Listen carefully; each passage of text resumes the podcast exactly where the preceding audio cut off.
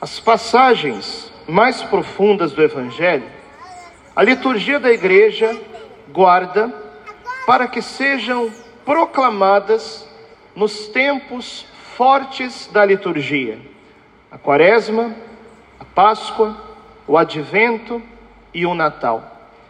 E hoje nós ouvimos esse Evangelho que nos narra o encontro de Jesus com a samaritana e que é um dos diálogos mais profundos, se não o diálogo mais profundo que Jesus tem com alguém no Evangelho. Nós vemos aqui que Jesus estava ali no lugar chamado Poço de Jacó, em Sicar. A Bíblia, inclusive, diz o horário que esse diálogo aconteceu. Quem prestou atenção? Qual que foi o horário? Meio-dia. Guarda isso no coração. Depois a gente volta na questão do horário.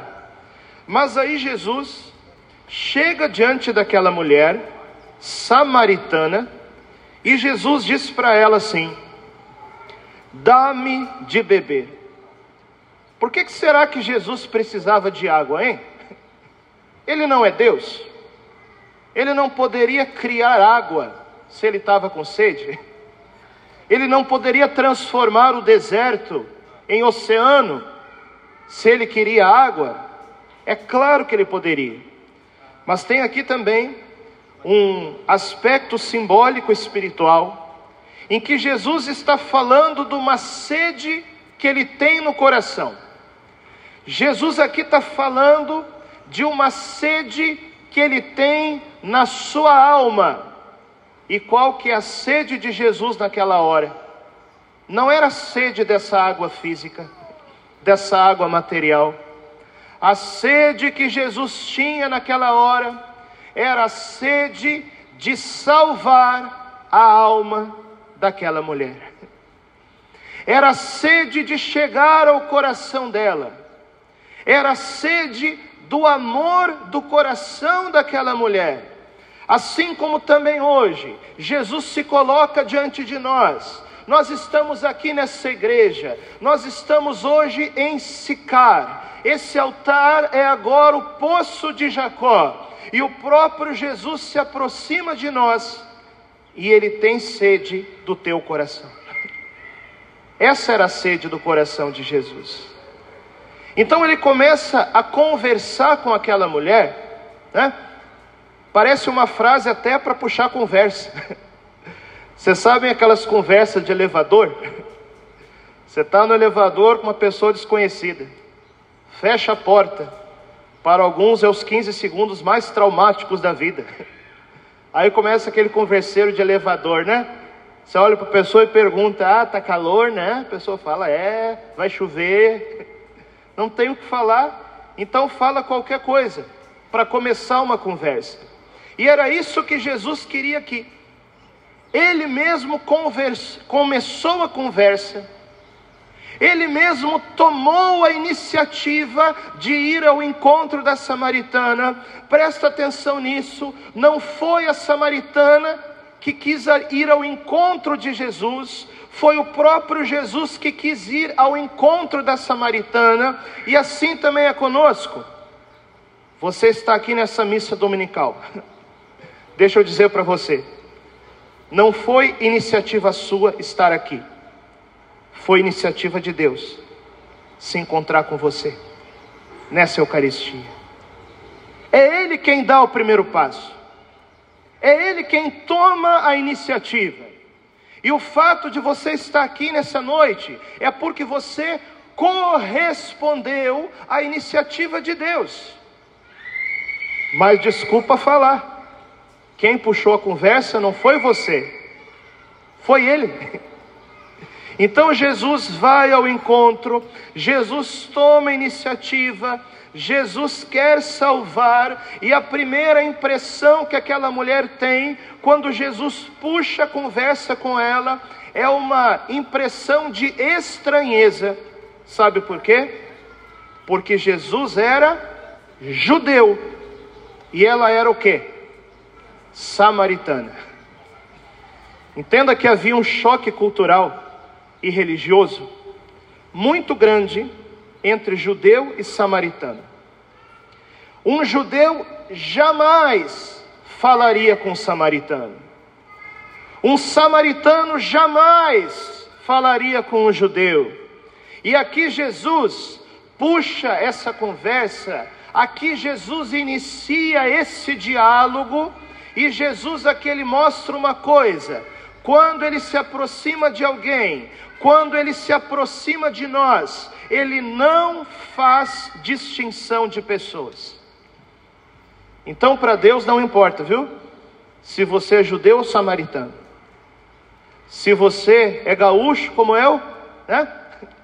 Ou se você é cuiabano, várzea grandense, da Baixada, não importa. Não importa se é bonito, se é feio, se é rico, se é pobre, se é branco, se é preto, não importa. Ele se aproxima de nós. Não importa se você é corintiano, flamenguista, colorado ou até gremista, né? Jesus não faz distinção de pessoas. Por quê? Porque ele quer salvar todos nós. E aí Jesus, ele começa a se revelar àquela mulher. Jesus olha para ela e fala assim: Olha, se tu soubesse quem está que tá falando contigo, hein? Tu mesmo pedirias água viva a mim. É o que Jesus fala para ela. Porque ela ainda não sabia com quem ela estava falando. Ela ainda não sabia que Jesus era o Messias. E Jesus aqui começa a falar e ele diz assim: Olha, todo aquele que bebe dessa água terá sede de novo. Você sabe que Cuiabá é um dos lugares mais quentes do Brasil. Sim ou não? Meus pais chegaram em Cuiabá essa semana, estão ali no meio da igreja. Levanta a mão aí para eles verem. Final da missa, vocês cumprimentam, tá? Estão se adaptando ao calor de Cuiabá. Se você num dia quente toma uma água, na hora que você toma a água, parece que alivia, que passa a sede, que diminui um pouquinho o calor, mas passa alguns minutos, o que, que acontece? está com sede de novo. Por isso que Jesus diz: aquele que bebe desta água, ou seja, essa água física, essa água material, terá sede de novo. Mas aí ele diz: Mas quem beber da água que eu lhe der, quem saciar a sua sede com a água viva que Jesus promete dar, ele diz: nunca mais terá sede. Porque veja, o nosso coração, ele tem sede de muitas águas. O nosso coração, ele tem muitas sedes que vão além da sede do nosso corpo. Quer ver uma coisa? O nosso coração tem sede de alegria, sim ou não? O nosso coração tem sede de amor. O nosso coração tem sede de paz. O nosso coração tem sede de salvação. O nosso coração tem sede de Deus. O nosso coração tem saudade do que nunca vimos, que é o céu. E por isso aqui Jesus está falando da sede mais profunda do coração humano. E ele promete que vai saciar. Quando ele diz: Quem beber da água que eu lhe der, jamais terá sede. Mas talvez aquela mulher ainda estivesse duvidando de Jesus, né? Se nós lermos a versão completa desse evangelho, nós vamos perceber uma coisa. Jesus fala para a mulher assim: Vai chamar o teu marido. Aí Jesus diz, ela responde, né? Ela, Jesus diz para ela chamar o marido e ela responde: Senhor, eu não tenho marido. Aí Jesus fala: É verdade, né? Já tiveste cinco, e aquele que tu tens hoje não é o teu marido. Jesus mostrou ali que conhecia o coração dela. E mais, isso deixa claro para nós uma coisa: aquela mulher, não era uma mulher que caminhava em santidade. Aquela mulher era uma pessoa que vivia em estado de pecado, ela vivia em adultério, ela vivia em pecado mortal. E mesmo assim, Jesus foi ao encontro dela. Eu digo para você uma coisa: quando Deus quer mudar a vida de alguém, Ele vai ao encontro dessa pessoa, mesmo que a pessoa esteja em uma situação de pecado.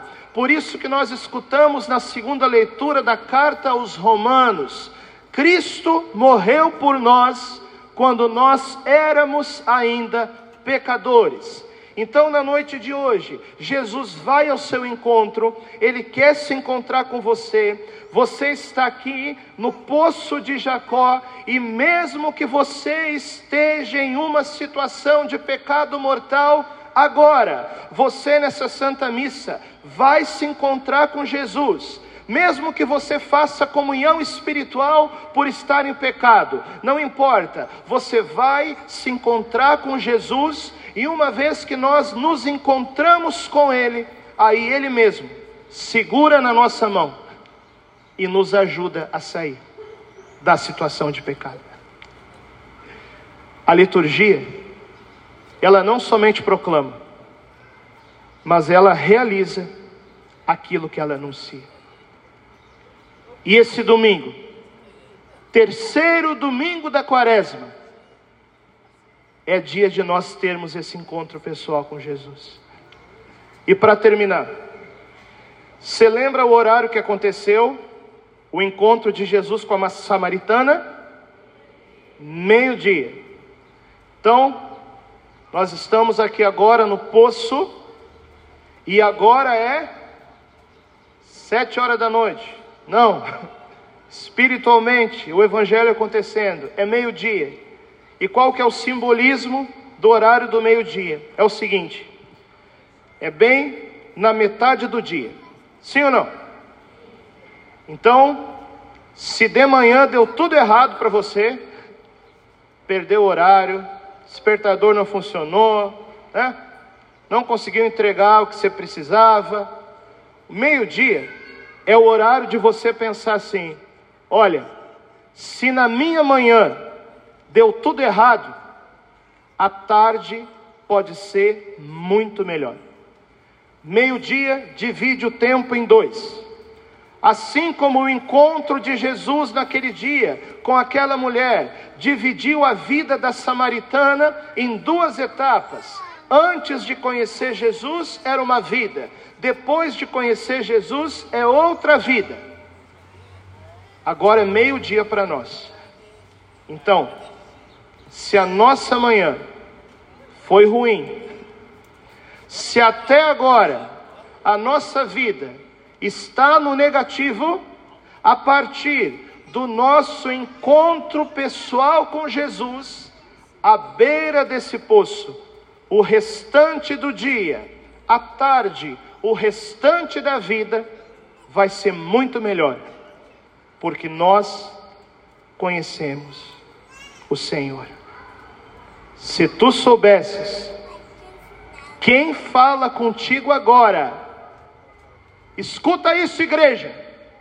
Se tu soubesses quem fala contigo agora, tu mesmo lhe pedirias, e ele te daria água da vida, que jorrará para a vida eterna.